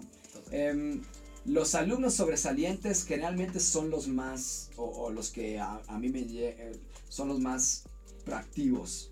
O sea, es, ajá, gente que está como encima de ti todo el tiempo. Y, y aquí por qué, y esto por qué. O sea, esos son los que y tengo una idea, y esto qué pasaría, y aunque sean como tonterías, este, dices, ok, este chico está interesado en algo, o sea, está... Los que no conoces, los que son, bueno, a mí me da un poquito de pena, capaz que son estupendos eh, estudiantes, pero no es lo que creo que debería ser un alumno, ¿no? Tendría que ser, o sea, si no te quedas en casa y aprendes en línea, solo tú, y perfecto, boom, información y eres un genio en cierta área. Bueno, perfecto. Pero la academia, o sea, la academia se hizo hace, no sé, 2500 años en la Grecia antigua, quizá me pasé, pero eh, para reunirse y discutir ideas. Entonces, ha sido un modelo que ha funcionado estupendamente bien, sentarse, que una persona diga algo y que otra persona pregunte, oye, ¿por qué es así? Eso es un modelo que ha funcionado todavía, ¿no? Por algo, en la pandemia, las cosas que todavía se sostenían eran las universidades. O sea, las universidades no han... O sea, es un gran modelo, pues si eres de negocios, pues de negocios, ¿no? Allá cada quien. Si no eres de negocios, si eres, em, eres proyecto de Estado como la UNAM o como el POLI, etcétera, pues entonces también eres un buen modelo, porque la gente no ha abandonado esos lugares hasta, hasta cierto momento, hasta cierto punto. Entonces, em, un, un, alumno tendría que discutir esas ideas, o por lo menos, si no es con el profesor, genial, pero entre pares, ¿no? Oye, ¿y si hacemos esto, qué te parece? Y hacerlo, y discutirlo, y, y, y refutar, algo así. Eso es lo que yo esperaría o me gustaría de un alumno. en, en la universidad vienes a discutir, platicar y debatir de los temas pues que quieres. Se supone que, ajá, por ejemplo... y aprender, obviamente. Y además, y además te diría alguien, y además la experiencia. O sea, la experiencia es, ok, estoy con mis amigos y voy para allá. Y lo que decía Samuel ayer en una, en una clase, porque eh, nos vimos ahí en la clase y decía, bueno, yo no me acuerdo, por ejemplo, del examen de balance de energía final que nos tocó. O sea, no me acuerdo de él, ¿no? Ni, ni, ni idea. Pero me acuerdo de haber ido con mis amigos a tomar un café para pues para prepararme para dicho examen. Entonces, la experiencia de estar en universidad y con amigos, o de hacer radio, o de algo así, esa no se te va a olvidar nunca. Entonces, bueno, ya que estás con estos amigos e ir para allá, yo esas cosas las suelo infravalorar porque me parecen superficiales, ¿no? Digo el amigo y la novia, pero, pero probablemente son las que más recuerdas. Yo recuerdo todos mis goles cuando tenía que estar tomando clases, ¿no? Pero recuerdo todos los golazos que hice. Eso va a sonar muy presuntuoso. Los dos golazos que hice. no, hice más. Pero em, esa es la experiencia universitaria, ¿no? Y bueno, y dentro del salón de clases, yo tampoco era súper propositivo y vamos a hacer esto, pero sí me encantaba lo que estaba estudiando. O sea, sí sabía eso y, y a veces le preguntaba a profesores y esto y tal cosa, ¿no? pero, pero tienes que tener esa, esa curiosidad. Claro. Y... Ok, entonces, ajá, es ser curioso y tener esa mm, eh, voluntad o actitud tienes que ser propositivo, tienes que ser participativo, o, sugeriría, pero esto suena que, ajá, me estoy contradiciendo un poco porque yo no era tan así, yo era un poco, yo quería trabajar solo, generalmente, no hacer grupos, eh, pero no porque tuviera desdén por los demás, sino porque me sentía más cómodo yo trabajando. Y me lleva muy bien con todos, pero, pero prefería esa, esa manera de trabajar, ¿no? Eh, así que si te digo, tienes que ser participativo y alguien que no lo es, ok, entonces soy un pésimo alumno. No, no eres un pésimo alumno, es solamente que la idea de alumno es alguien que, que no sé, como tú, como Steph, como Ferb, ¿no? Que están, pero ¿por qué esto? Y aquí, porque es que tuvimos esto y nos dijeron tal cosa.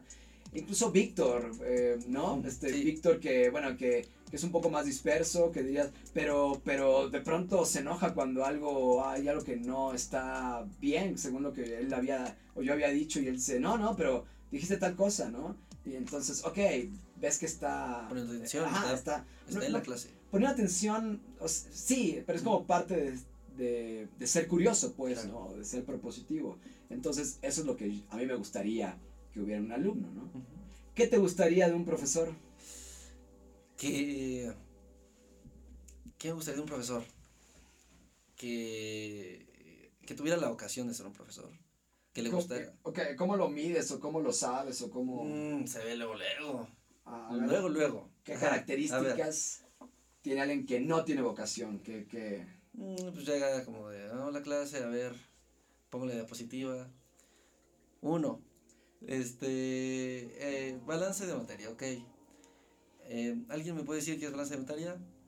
Bueno, balance de materia se le conoce como la, y, entonces ahí se pone a leer, este, o de, hagan grupos, eh, divídanse el tema y expongan la siguiente semana, ¿no? Entonces, esas cosas que dices, se ve que no quieres estar aquí, o sea, se ve que nada más lo haces porque pues, sabes del tema o tienes esa maestría en eso o no sé. Ok, la próxima vez que eso ocurra, lo, lo que tienes que hacer es, ojalá y, y no compliques demasiado a la gente, es estarle preguntando, ok, y si yo quisiera ser un convertidor catalítico, ¿qué es lo que te...? Pero no como para molestarlo, ok, esta persona parece que no, no está como en su salsa, ¿no? Eh, no entonces, ¿de qué manera lo, quizá lo animo a que, lo ayudo a que esté en su salsa? Quizá.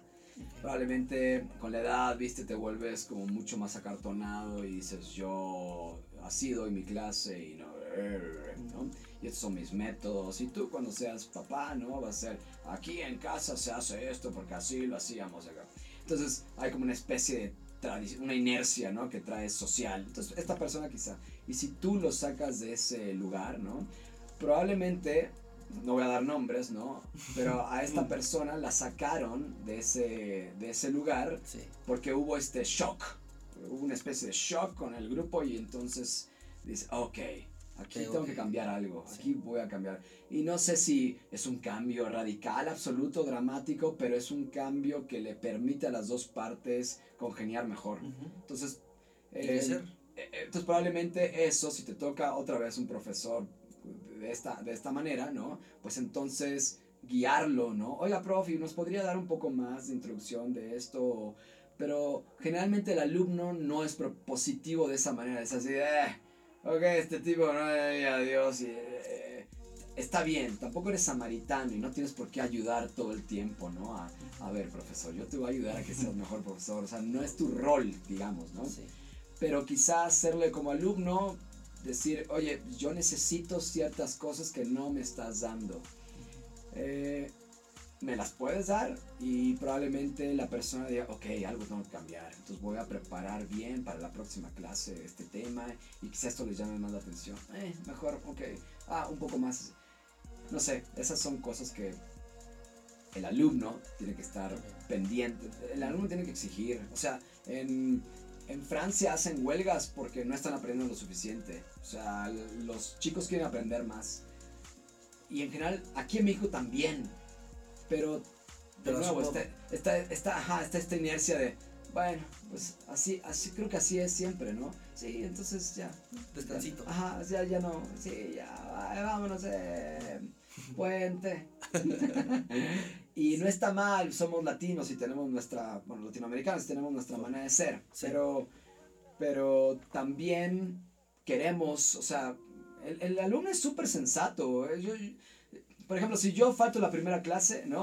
Pues quizá los chicos dicen, eh, bueno, ok, no vino, bueno, quién sabe. Si falta la segunda clase, oye, está raro. Y si falta la tercera clase, oye, esto está grave, hay que ir a hablar con alguien para que... Entonces, el alumno es súper sensato. Sí. Tiene...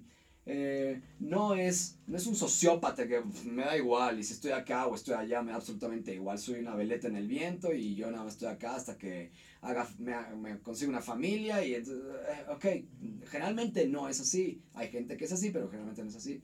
Entonces, está del lado del alumno moverle el tapete al profesor si ven que el profesor no está dando lo que se necesita. Y así también está del lado del profesor dar un poco más de sí si ve que el alumno no está haciendo...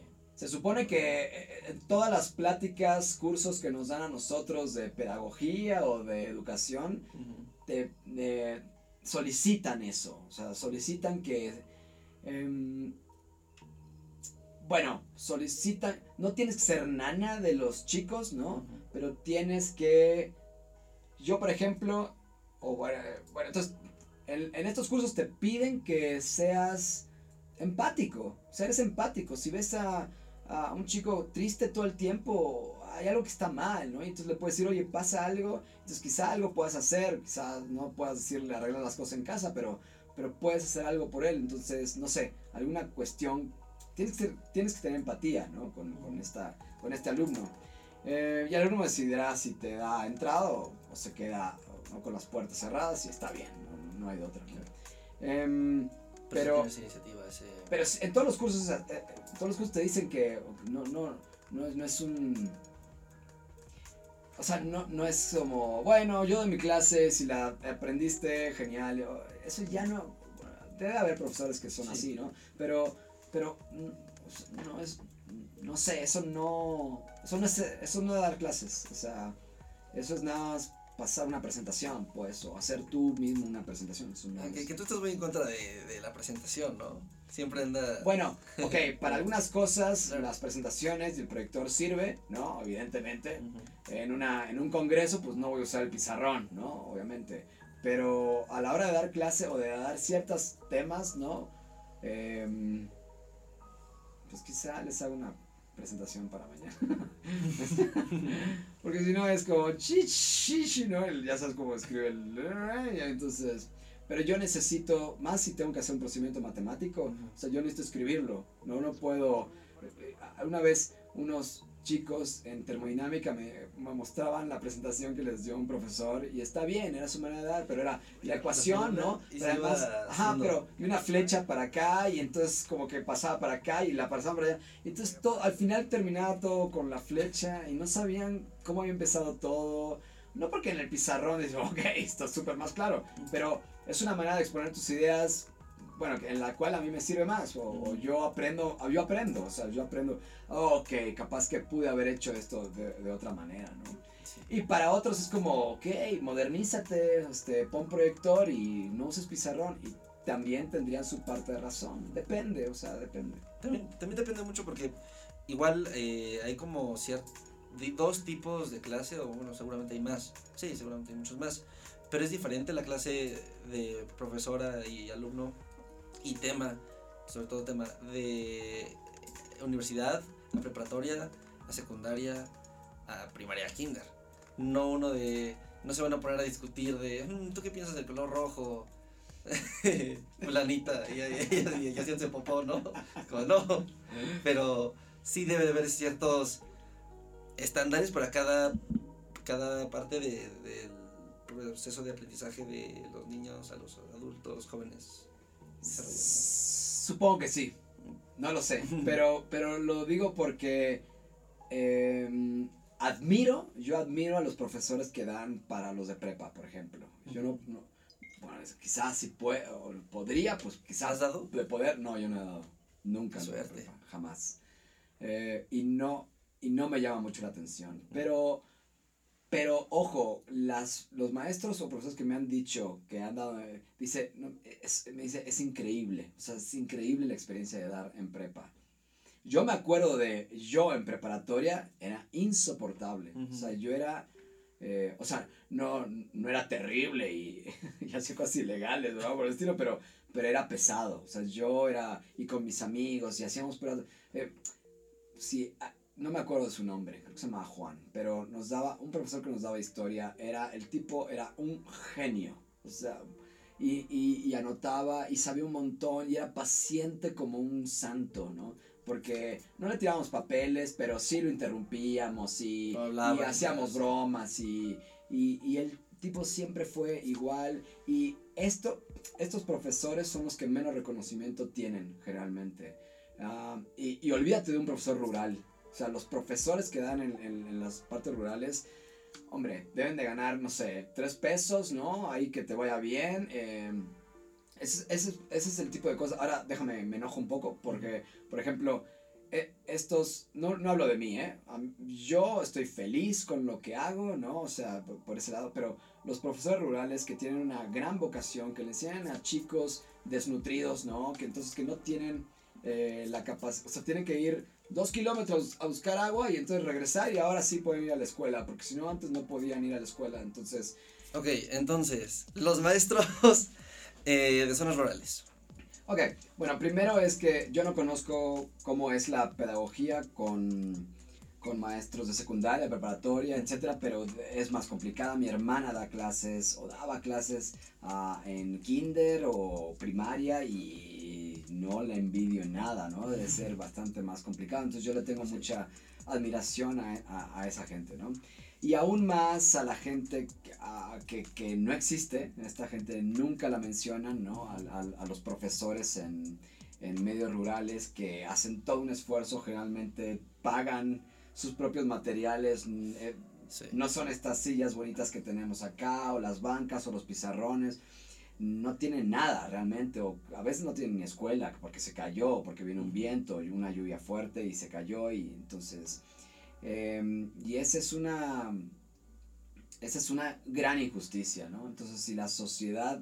La sociedad le debe muchas cosas a muchas personas, pero una de ellas es a, a, los profesores rurales, ¿no? Porque no hay reconocimiento. Ah, ah, no me voy a poner en esa piel porque yo soy, estoy muy satisfecho con lo que hago, ¿no? Y, y recibo reconocimiento, el reconocimiento que a mí me interesa, lo recibo, ¿no? De, de parte de cierta gente, pero nunca nadie reconoce a, ok, la SEP en algunos casos reconoce a profesores de esta de estas zonas, ¿no? Pero la sociedad en general no. La sociedad dice, oh, quiero ser profesor, no sé, ¿no? Lo que, lo que decía eh, e, esta persona, ¿no? Es como, uh, no está bien visto si vas a, es como, uy, vas a tener una de profesor, ¿no? Uh -huh. eh, mejor sé empresario, ay, no sabes qué eres, pero, pero suena bien, empresario. Eh, ¿Y qué haces? Nada, vendo calcetines.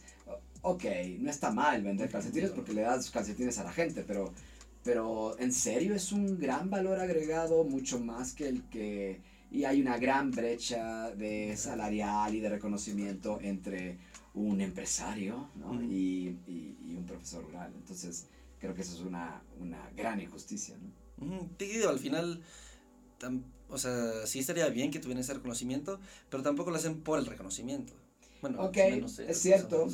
Eh, por supuesto, esta gente debe tener un amor tremendo a lo que hace y a los niños y... Y se merece el reconocimiento. y, y eh, lo del reconocimiento, claro, es como, a, a lo que voy es que eh, cuando uno se pone la idea de qué quiere ser de grande, nadie dice quiero ser profesor rural, ¿no? ¿no? Y eso es por la tradición. Entonces la tradición es, ah, doctor, muy bien, este, abogado, qué, qué padre. Entonces hay ciertas cuestiones que, que pintan mejor que otras, ¿no? ¿Y por qué no quieres ser, pro, o quiero, quiero ser basurero?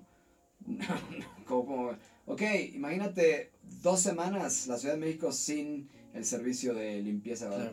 Ok, se vuelve loca la ciudad, entonces es muy, e, es relevante, es importante, por supuesto que no tiene nada de glamour, es como los ves a, a estas personas y tienen muy poca educación y es como, bueno, ¿quién estudia para ser a, a, no sé, hay como roles muy marcados ¿no? en la sociedad y, y, y, y no estoy haciendo una apología, eh, apología, por favor reconozcan a nosotros los profesores, estoy hablando de, de gente que realmente ha sido, creo, como en mi opinión, ¿no? Como olvidada y además es como... Y está, y está mal visto si vas uh -huh. a ser profesor rural. No, incluso, wow, fracasaste, o sea, ¿no? Porque está mal visto y todo, pues también el, el ojo público no está en ellos y como nadie los puede, o nadie puede ni criticar lo que se está haciendo con ellos, ni sus sueldos, ni su calidad de trabajo, vida, etcétera, pues eh, pueden limpiar muy bien las manos. O bueno, ajá, podrían como ocultarlo y decir, qué bueno que no está a la vista de todos, porque si lo, todos lo vieran y tuviera la lupa en, la, en la, los maestros rurales, pues sí sería un escándalo de, oye, sé, ¿qué te pasa? ¿No? no, no sé, siento yo que es más cómodo para ciertas organizaciones, grupos o lo que sea, que no se vea y no sea tan reconocido eso.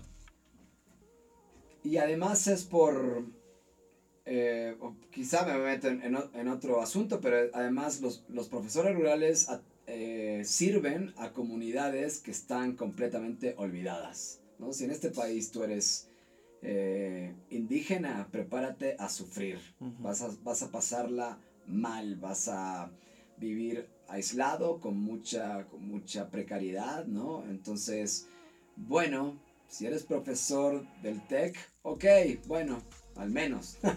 si eres profesor rural, es como, eh, parece que lo estoy diciendo como si me gustaría, me, gust, me gustara que fuera la situación así. Al contrario, ¿no? Estoy denunciándola en ese sentido. Eh, eh, hay, hay sectores de la sociedad que están por completo bajo la alfombra, no a, a nadie le importan, eh, o bueno, eh, es decir, a ver, con cuidado esto que estoy diciendo porque hay muchas organizaciones que están pendientes de Claro. estas comunidades y haciendo cosas muy, muy interesantes, ¿no?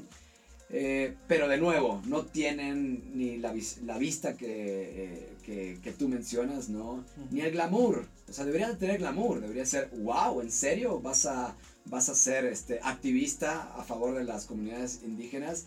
Y tú pues, te- tendría que tener mucho glamour. Es como, es como decir, voy a ser arquitecto de esta firma. ¡Wow! ¡Qué padre! Oye, pero también voy a ser genial. Las dos cosas son relevantes. Híjole, y, y no sé, este, barrendero, este, recolector de basura, no sé cómo darle ese glamour. Es como de, más, de, más que glamour, yo le daría respeto, como de, brother, ¿quién como tú? ¿No? Es como de, no sé, ¿no? no es un trabajo que tú digas No es un trabajo fácil. fácil, No es un trabajo fácil. no es un trabajo es. fácil. Entonces es más tienes que levantarte a las 6 de la mañana, ¿no? Y hacer cosas así. Em, eh, sí, por, por supuesto que no debe ser fácil. Y además es poco rem- remunerado. Entonces es como no, no vale mucho la pena, ¿no? Em, no sé, no sé cómo habría que preguntarle a alguien que sabe esto para ver de qué manera podría hacerlo con glamour o, o, o- o sexy, ¿no? Como eh, necesitas a un mercadólogo probablemente, ¿no? Para que cambie la visión de la sociedad respecto de ciertas eh, actividades, ¿no? Em, hay una inercia, hay una inercia tradicional de que, ok, si eh, generalmente entre más dinero tengas, pues luce más lo que estás haciendo y probablemente eres más exitoso y, Y entre menos feliz. tengas es que el éxito no te acompañó, ¿no? Entonces, pues es difícil cambiar. Oigan, no depende del dinero que gane y tú, ok, sí, es cierto, pero, pero no, es, no es tan sencillo cambiar ese tipo de, de percepciones, ¿no? Y no tendría por qué entrar tampoco el dinero, pero, pero, pero bueno, es una, es una métrica, es Ujú. una métrica que inconscientemente Es una mala métrica. a, a, a la parte de las actividades y del glamour, pero bueno. Claro. Sí, por ejemplo, este, cuando yo empecé el podcast, mi papá, mi papá me dijo como de, oye, ¿cómo le puedes sacar dinero o algo así? Y le dije como de, no, es amor al arte. Y me vio raro. Y después fue como de, pues, eh, allá tú. Pero, no sé, porque gastas tu tiempo en algo que no te va a dar dinero. Y es como de, bueno, no, pero me va a dar recuerdos, experiencias bonitas, conocimiento nuevo. Y, dices, y ahí fue cuando dijo, bueno, va. Estaría mejor que te diera dinero, pero Los papás queremos proteger a los hijos. Sí. Entonces, una manera de protección y sobre todo eh, de- una, una manera de protección es, eh, o yo como papá, es como ser proveedor. O sea, como tienes que proveer a la familia, ¿no? Es como algo quizá muy primitivo. De yo voy a llevar el mamut, ¿no? A la cueva. Eh, y, eh, en fin, es como una cuestión así muy, muy honda o de muy del cerebro de hace muchos, de muchos años. sí. Entonces, creo que lo hace con buena intención, o sea, no, no, Sí. no pienses, no, no, tu papá probablemente no es que quiera ver todo en, en, en sentido del dinero, es solamente que quiere proteger a, a su hijo y de que pues no la pase mal, de que no tenga carencias, ¿no? claro. Em, y por otra parte, creo que por supuesto puedes hacer bastante, eh, puedes ser un profit respecto de estas cosas que, que haces, ¿no? Es solamente pues que conozcas un poco el mercado, el negocio y te juntes con las gentes con las personas adecuadas para pues para echarlo a andar, ¿no? Pero pero tendrías que yo no conozco el mercado, pero cualquier cosa que tiene que ver además con estos mm, no son nuevos medios, ahora es radio en internet, ¿no? Em, hay, hay, hay muchos caminos que se pueden hacer y, y volverlo algo este, Redituable, o- redituable, así que Sí, que, que yo digo, o sea, al final mi enfoque ni siquiera fue ese en un principio y no, no ni siquiera qui- quisiera que lo fuera. De hecho, cuando dé la, el outro, vas a... Ahí se ve, o sea, digo, no te pido que te suscribas o des like o comentes, o sea, no hagas nada. Ah. Simplemente que te sirva, por favor. Oh. Y si no, también. Eh, eh, Eso, bueno, yo, por ejemplo, hay cosas muy interesantes de contenido allá en, en internet, ¿no? Ujú. Y lo arruinan, en mi opinión, con dale like o, o sígueme. O sea, a la gente le gusta, pues lo va a hacer. Y si no le gusta, no tienes por qué estarle pidiendo. Entiendo que se pide para que así, que te acuerdes y no pases a otra página. o- o, pero, pero entonces, no sé, bueno, no sé. Ciertas cosas como es una búsqueda de likes o de... Entonces, nada, si haces algo muy extremo, pues seguramente vas a tener muchas no sé, no sé, no sé si ese es el camino. Yo. Y hay gente que hace algo, wow, eso está muy interesante. Y al final dice, por favor suscríbanse, es innecesario eso. O entonces ya sé para qué lo haces, ¿no? Ujú, Es como, es tu fin. Ok, entonces tu fin es monetario. No está mal, o sea, no está mal, pero pues va a salir solo si, si tú, si, si tienes contenido interesante, ¿no? Mm, Claro, eso es igual un buen punto. Y luego como de, pues es para mí. Básicamente es que es Ah, más ok, para mí, eso es pero como personal. es más personal y si a alguien más le sirve, de lujo, ¿no? Porque en qué otro ambiente podríamos estar platicando de, de las comunidades rurales y sus maestros. No, en ningún otro. Sí, no. Es probable que en ningún Sí, otro. Solamente en una plática. Por ejemplo, lo de mis ataques de pánico, pues yo cuento anécdotas en la clase y no tendría problema con contarlo, ¿no? Pero es probable que no nunca hubiera salido, así que así es. Como que, pues, eh, destapas otra faceta quizá, ¿no? Sacas un poquito acá. más de lo, lo habitual que podrías hacerlo en otro, en otro ambiente que no fuera este, ¿no? Ujú. Pero este, y también, si quieres ya por- para terminar, por, no sé, Dime. porque sí, tengo sí. así como No te- que, ah, Por favor, por favor, ni, ni, ni me lo expliques, no te preocupes. ah, bueno, pero, eh, dos cosas. Primero, el hidrógeno. ¿Tú crees que va a ser, digo, Ok, wow, ok, dale. Y yo, ¡fum! Ajá. Hidrógeno. ¿Crees que va a ser, eh, y si es realmente como una muy buena alternativa al futuro? ¿O es más el hype y la de, no, es que el hidrógeno es más como de bla, bla, bla, como, ajá, de que se menciona mucho y como que está de moda? ¿O si realmente sí, sí lo ves muy implementado en el futuro de, de, de, de todo el, mundo? Porque, por ejemplo, Honda sacó un vehículo de hidrógeno. Y en la review, porque yo veo muchos reviews de Ujú, ujú. coches, Muy bien. eh, decía como de, está padre, pero no lo veo factible, o sea, tienes primero que pasar de, de agua a, a- No, ¿cómo era? Es que ahí lo decía de una forma, porque creo que ese hidrógeno, el coche tomaba agua y ahí hacía la, la separación. Ah, sí. Ajá.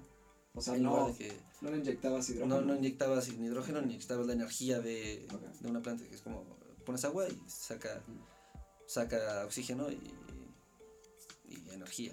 Ok, Pero, entonces, ajá, ¿Tú cómo lo ves? O sea, ¿tú cómo ves eso? ok, yo creo que la única manera de eh, conseguir ¿no? un escenario de cercano a cero o de o neutral, carbono neutral, es sustituyendo los combustibles fósiles, ¿de acuerdo? Sí. Entonces esa es la, la primera. De alguna forma vas a tener que tener, bueno, bueno, entonces van a entrar las renovables, solar, viento, por supuesto que van a tomar eh, su, su parte. La nuclear parece también que juega un papel eh, im- importante porque es, es eh, Es verde. la más ¿no? limpia, la Es- más limpia, según yo. Ay, no empecemos.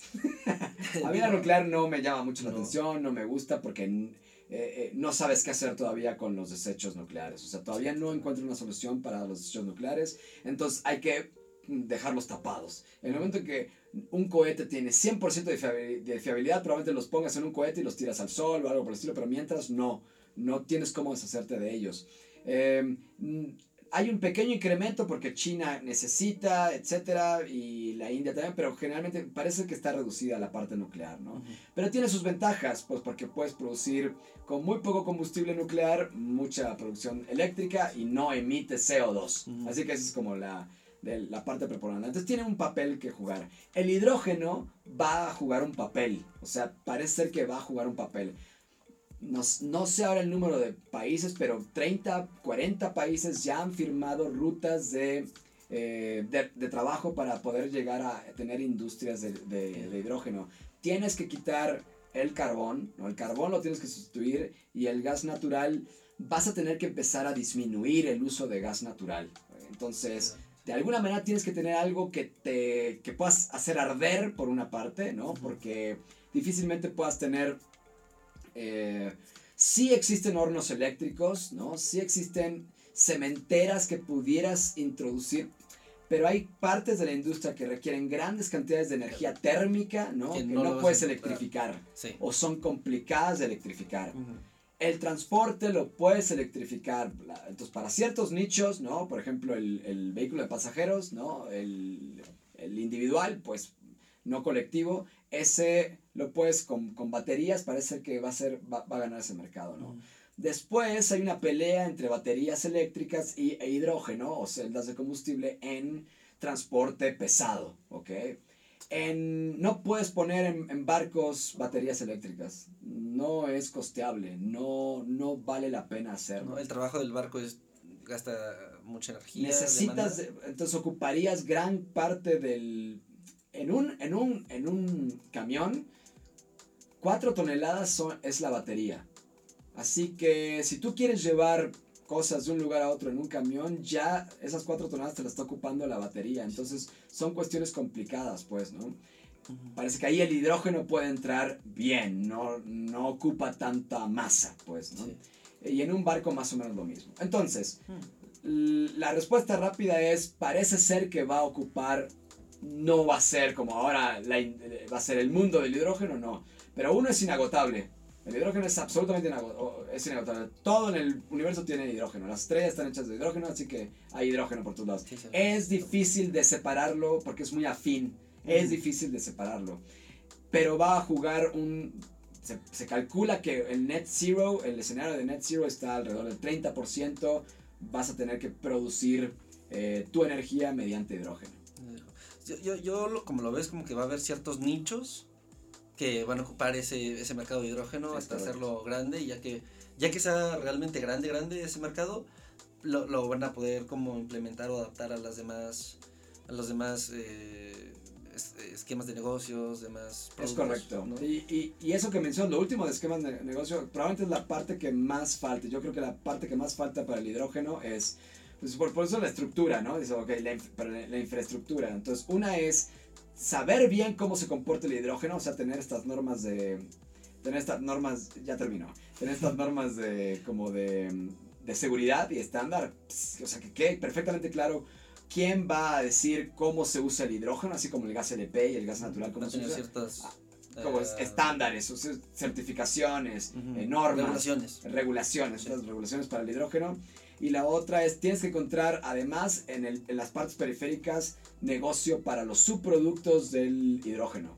Entonces, probablemente no para el hidrógeno, porque ya tienes usos para el hidrógeno, pero todas las cuestiones periféricas, como el oxígeno, cuando lo separas, tienes que darle una utilidad para que entonces se vuelva más redituable y más agentes, ¿no? Inversionistas entren al... Como lo que decías de llevarlo a los hospitales. Por ejemplo, exactamente. El oxígeno llevarlo a los hospitales, etc. Así es. Contar con nitrógeno y hacer tanques. Ah, me mataste. ¿Y hacer qué? Por ejemplo, los tanques de buceo este, ah, son oxígeno con un, de hecho es un porcentaje más grande de nitrógeno que, que de oxígeno. Ok, ok, no sabía. Ok. Entonces, ajá, como... En la industria del acero, en la industria del acero necesitas ese oxígeno, ¿no? Para producir de hierro a acero, es una manera de, de fabricar acero, así que puedes vender el, el, oxígeno. Sí, entonces, ajá, como buscarle esos nichos. Y, eh, y la, la, última pregunta, ¿cuál es el mejor consejo que te han dado? Es una pregunta que se le hace a todos los que vienen y, ajá, como un detallito lindo el plus. Ok, este. Te puedo contar, o sea, mil cosas, ¿no? Em, una de ellas es. Eh, ¿Por qué no te quedas en este equipo? Entonces, cuando jugaba fútbol en Pumitas a los seis años, ¿no? este, quédate a jugar en este equipo y entonces me quedé. Esa es una tontería, ¿no? Pero es, algo que guardo muy bonito recuerdo, ¿no? De Pumitas probablemente lo que comenté de que me dijo Jaime, ¿por qué no haces la maestría aquí? O sea, ¿por qué no la haces de una vez? ¿no? Y dije, ok, es cierto. Eso probablemente fue un eh, game changer para mí. O sea, para mí me cambió. O sea, ya sabía que lo que quería, pero al verlo tan cerca, digo, sí es cierto, ¿por qué no lo hago? ¿no? Esa es, una de ellas. ¿Y, ¿Y cómo podrías poner eso en una frase? Oh, Dios mío, ¿quieres que haga un titular como de, de, de, periódico? no sé, em, por ejemplo, eh, Samuel su, el mejor consejo que le han dado, que se lo dio un premio, premio Nobel, es que no solo estudies en ingeniería, estudia artes. Ese es un mejor consejo. Otro consejo bueno sería este, cuando sientas que, que todo va mal, todavía no ha terminado. Algo así. no sé si es tan. No sé si es así la frase, porque es muy oscura, ¿no? Probablemente, probablemente es mejor, ¿no? Eh, no, no, sé, no, no, no, sabría, no, sabría decirte, pero em, una de ellas también podría ser relacionada con eh, con mi esposa. Con mi esposa yo, este, eh, puedo decir, algo- no es, no es grosería, pero, pero puedo decir una palabra medio altisonante. Eh, sí. O sea, no, Sí. pero... No, o sea, sí, depende, No, no depende es- de la no es- palabra. no es un insulto grave ni nada por Ah, el estilo, ¿ok? no, ok. Am, entonces, con mi. La, cuando era mi novia, ¿no? Entonces yo quería este, terminar con ella, pero porque era inmaduro y porque quería estar. jugar fútbol y estar solo. Y entonces me sentí, me sentí raro de que ah, eh, de pronto tenía un compromiso con alguien, un compromiso de, de novio, ¿no? Entonces, eh, pues no quería y estaba haciendo lo posible para que me cortara. Viste, como muy, muy maduro, ¿no? Ok, sí. Entonces está, oh, dice, ay, este, ay, no sé qué, ay, pensé que eras diferente, o yo inventé un pretexto como para enojarme, viste, estas cosas tontas que, o que haces como muy, de manera muy infantil, ¿no? Y creo que mi mamá en algún momento me dijo, em, ¿por qué no te dejas de, por qué no te dejas de molestar, pero con otra palabra, ¿no? Déjate de, de molestar, ¿no? Y, y, y ve y sal con ella, ¿no? Entonces, eh, también dije, sí, ¿por qué? O sea, ¿por qué no? O sea, ¿qué es lo que me da miedo de tener de pronto una relación con alguien, ¿no? Y eh, bueno, llevamos 17 años de, de casados, así que también fue un gran consejo. Perdón que no te doy como cosas de para la vida, ajá.